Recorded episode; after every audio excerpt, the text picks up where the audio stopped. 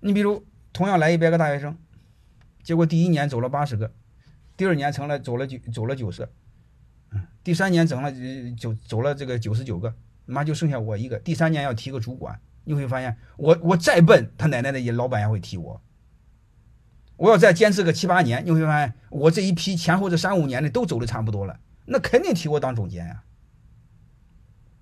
所以有一句话叫“胜者为王”，不是胜利的胜，是剩下的剩。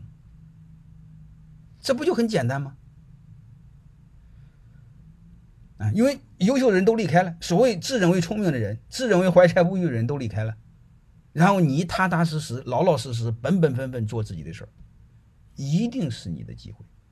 你不相信？我问你一句人话，你你们给我回答一下。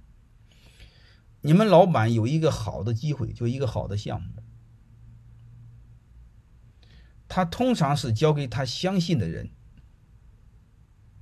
还是交给有能力的人，这两个选一个，你可以告诉我。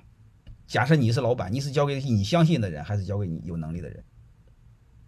各位，那你再回答我一句话，我再问你一句话：信任和什么相成正比？没能力的人把项目搞砸了怎么办？老板没那么傻，所以这时候你就别担心这个事儿了，好吧？事实上，老板一定选他相信的人。怎么搞砸了那是下一步的事，怎么把事儿给做成？而我假如我再说一句话，他对老板。这么这么理解他，老板这么相信他，他搞砸的概率是很低的。